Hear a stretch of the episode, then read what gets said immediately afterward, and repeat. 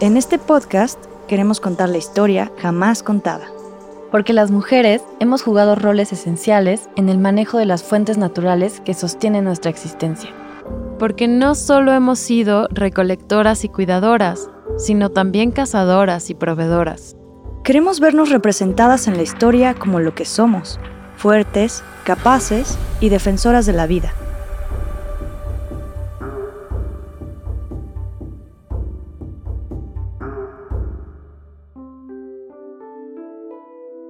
La historia jamás contada, lo prometido se cumple. Y tuvimos el enorme gozo de conversar con Brigitte Baptiste sobre la ruptura de paradigma que queremos lograr con este podcast, la del género y el medio ambiente. Pero antes, queremos ponerte a ti en contexto, así como le contamos a ella el por qué surgió este proyecto. La historia jamás contada es un proyecto de cocreación. Pero Care, ¿qué quiere decir cocreación? Algo muy bonito y colaborativo es cuando varias personas se juntan para crear algo por el bien común, por el colectivo, pues. Sí somos. Sí. Y esta co-creación surge a partir de un proyecto de innovación educativa de Carenia. Saludos al auditorio.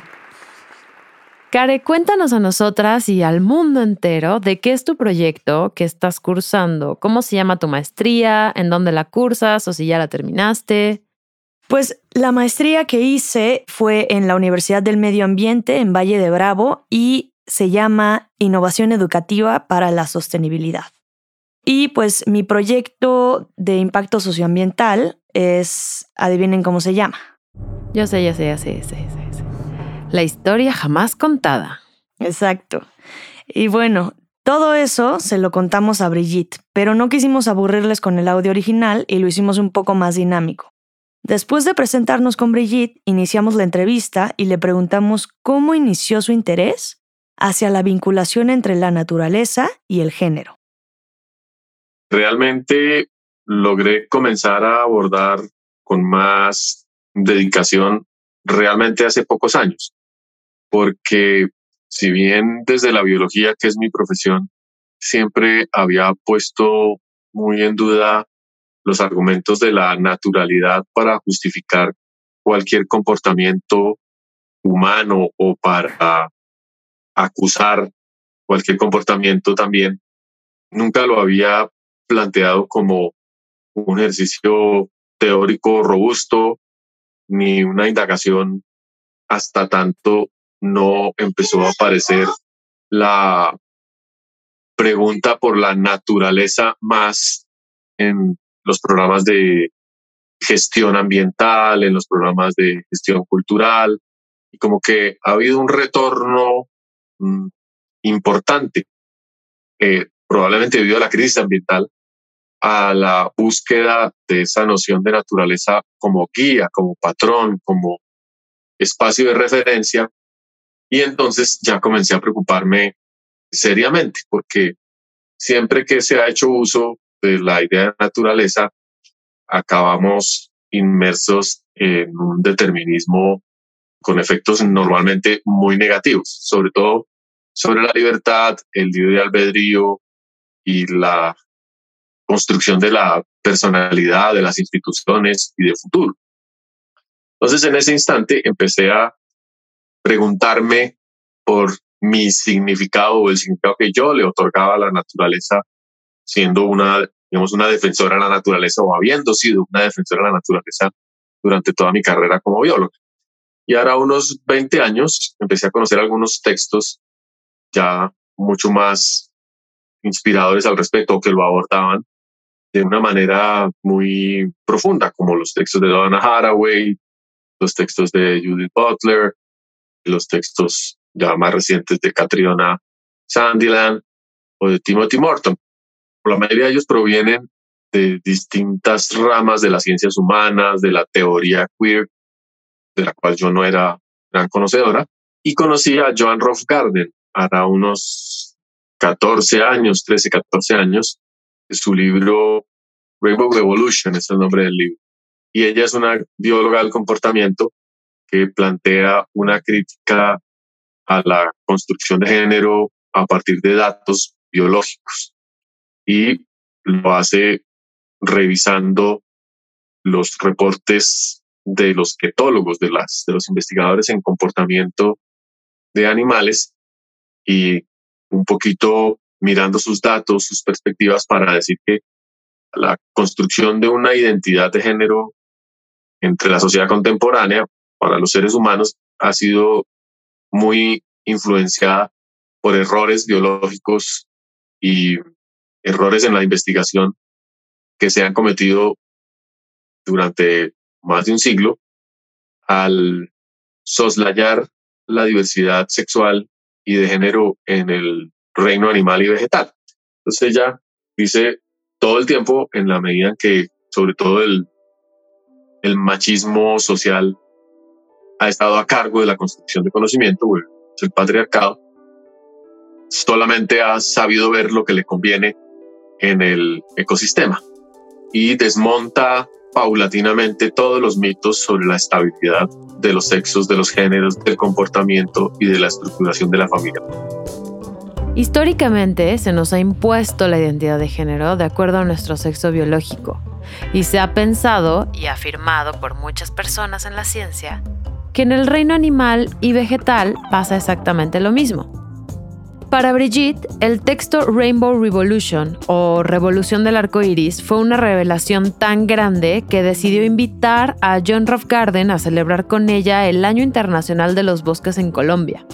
En ese momento entendí que el punto de articulación entre los estudios de género, de diversidad, mi propia condición, el desarrollo de una visión cultural alternativa, tenía una posibilidad muy grande entendiendo la evolución la evolución como ese gran paraguas que nos permite abordar la complejidad del reino viviente y que nos permite ubicarnos a nosotros como seres vivos en medio de las relaciones ecológicas. Entonces, a partir de ahí, digamos, claramente se planteó la posibilidad de utilizar los discursos naturalistas con ironía, como un conjunto de verdades a medias que podían inspirar un debate un poquito más ilustrado, no con la idea de rechazarlo o aceptarlo, sino siempre de hacer más preguntas, utilizarlo como método de indagación sobre la construcción de género y diversidad sexual en la sociedad contemporánea. Empezar a construir un camino en torno al diálogo, a la discusión sana y a la importancia de escuchar otras perspectivas y otros puntos de vista es clave para romper con las burbujas en las que nos han metido a lo largo de la historia. De acuerdo a la visión binaria de género y antropocentrista de ver a este maravilloso y diverso mundo. Hay una infinidad de ejemplos de la diversidad que nos rodea. Es muy interesante que haya ejemplos tanto para la diversidad sexual, que es la que, digamos, biológicamente tendría más asidero, como para la diversidad de género, es la manera en que se interpreta en términos de roles esa diversidad sexual. Y luego, digamos, la familia o los, diría yo, los mecanismos y dispositivos de cuidado que también tienen un fundamento biológico y un fundamento cultural. Siempre me gusta en tema de la diversidad sexual hacer referencia a la transexualidad en muchos, muchas especies de peces, por ejemplo, de los arrecifes, que apelan al cambio de sexo como un mecanismo para equilibrar las posibilidades reproductivas en su medio. Entonces, cuando hay dominancia de machos, parte de estos machos se convierten en hembras y se comportan en hembras para que haya suficientes crías hacia el futuro. Y así en muchísimas especies. Y sobre todo porque resuena en la cultura popular que valora y quiere mucho al pescadito Nemo, que vive en las anémonas, y se sorprende cuando pues, le plantean la posibilidad de que Nemo se convierta en ella a lo largo de su vida. En términos de género, por supuesto que la gente no está acostumbrada a pensar que los animales o las plantas tengan género, porque no es una categoría aparentemente aplicable, pero en todas las sociedades animales hay roles.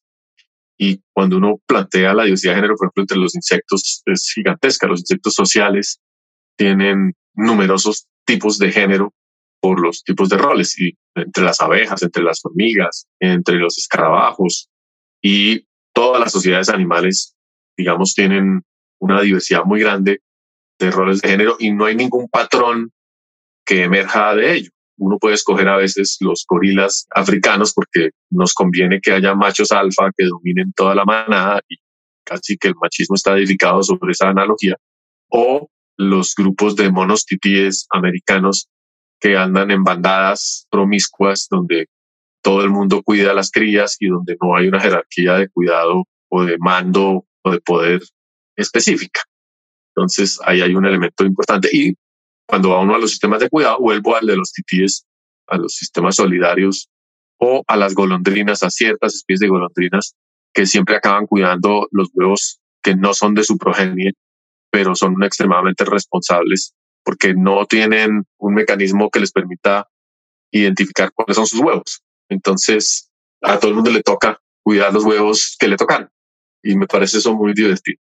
Pero así, así como ejemplo, hay decenas. Y la monogamia de los gansos o de los cisnes, perdón, o de algunas especies de aves marinas y todo eso, o la monoandria, hay que reconocerlas como situaciones absolutamente excepcionales. Es al contrario eh, lo que nos dice la biología sobre los sistemas de cuidado. Por eso hay una lectura llena de ejemplos que siempre vale la pena mostrarle a los jóvenes a las niñas y a los niños porque son muy sorprendentes. Claro, a veces los papás no les gusta mucho que uno les cuente esas historias, pero pues el mundo es así, eso es lo que está pasando.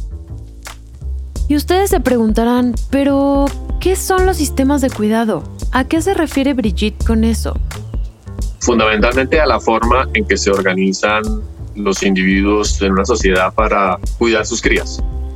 Para garantizar que los genes de su especie y su linaje puedan subsistir a los cambios y a las circunstancias de este caótico pero precioso mundo. A lo que llamamos familia.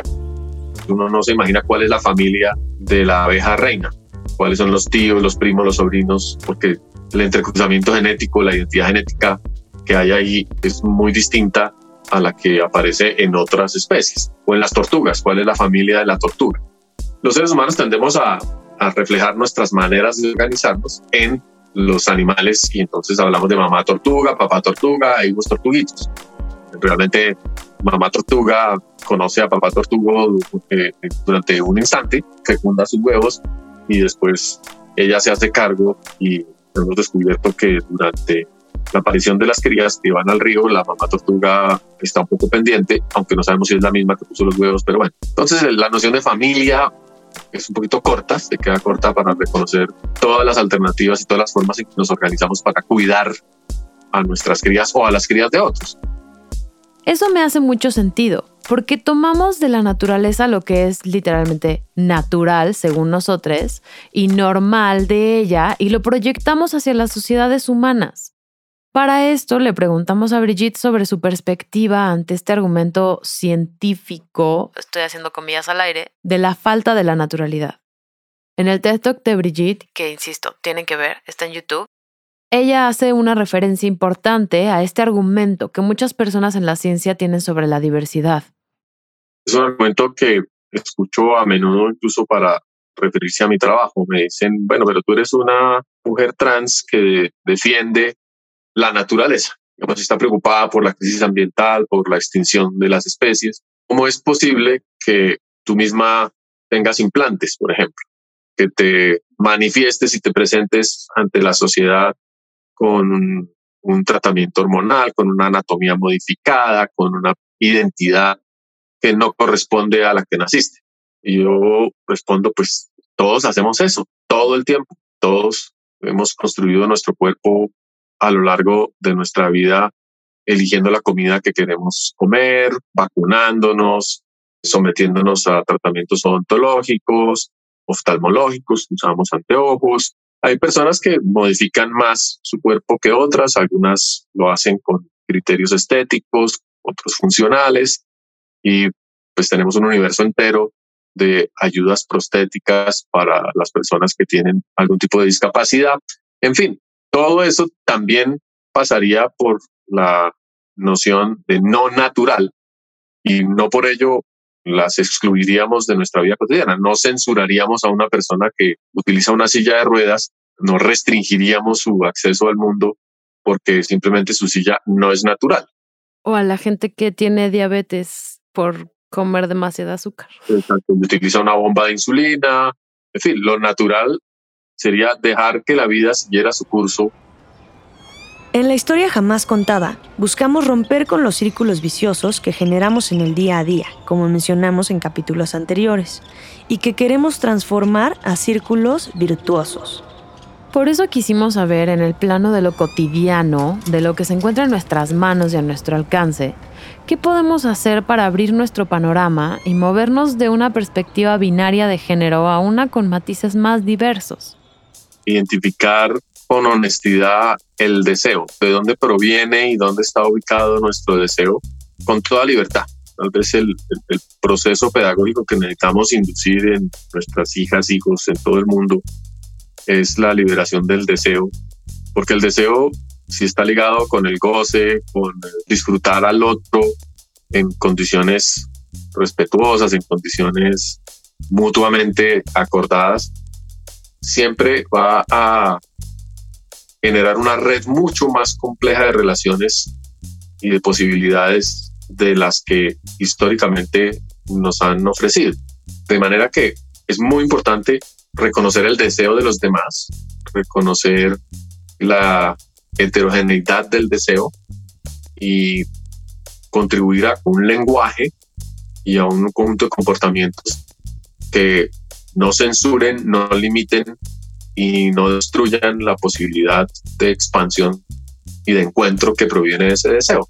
Es decir, libertad de expresión asociada con la sexualidad y con el género, libertad de género en el sentido de escoger tus manifestaciones masculinas o femeninas como creas que te gustan, libertad de modificar tu cuerpo de acuerdo con tu perspectiva independiente y libertad de escoger tu pareja o tus parejas en cualquier momento de tu vida, de acuerdo pues con ese régimen que estás atravesando. Y todo ello obviamente bajo una premisa ética, una premisa de cuidado, una premisa de responsabilidad en la cual el Estado ni la Iglesia ni nadie más debería intervenir, salvo para garantizar pues que no haya todo lo que no haya daño. Y a esto que nos mencionó Brigitte, preguntamos, ¿Qué pasa si reprimimos este deseo del cual nos hablas? Ya sea a nosotros mismos o a las demás personas. Lo que estamos viviendo, por ejemplo, con la epidemia de abuso sexual infantil, de matrimonios arreglados de mujeres menores de edad, de violaciones y violencia contra la mujer y contra los niños, es un efecto precisamente de la frustración colectiva que se ha instaurado en el mundo a partir de restringir las posibilidades del deseo. Y con eso no quiero decir que hay que validar todos los comportamientos y validar todas las posibilidades, sino dentro del rango de derechos y de posibilidades que por el cual estemos, digamos, atravesando. Es decir, no se puede validar la pedofilia solamente por el hecho que queremos liberar el deseo. Tiene que ver es con la responsabilidad del cuidado y ahí el Estado sí tiene que actuar tiene que impedir todas las violencias, tiene que impedir y censurar y castigar todo el daño que se causa a un tercero por razones del egoísmo o de un deseo mal orientado. Pero de, de resto, el Estado no tiene por qué definir con quién tenemos relaciones, de qué manera nos presentamos ante la sociedad, qué clase de conversaciones establecemos con terceros, en fin. Lo que ella nos comparte es muy importante, justo porque vivimos en un mundo en el que la violencia se normaliza, se justifica y se perpetúa. Sí, de acuerdo. Y sobre todo porque del pasado que venimos, lo que recibimos es la naturalización de los comportamientos destructivos, ni siquiera la eventual naturalización de los que serían más generadores de bienestar. Entonces, si la violencia, la guerra, el abuso, se consideran una herencia biológica legítima, incuestionable, pues básicamente la cultura no tiene ningún asidero, no tiene cómo operar para librarnos de la maldición de lo biológico.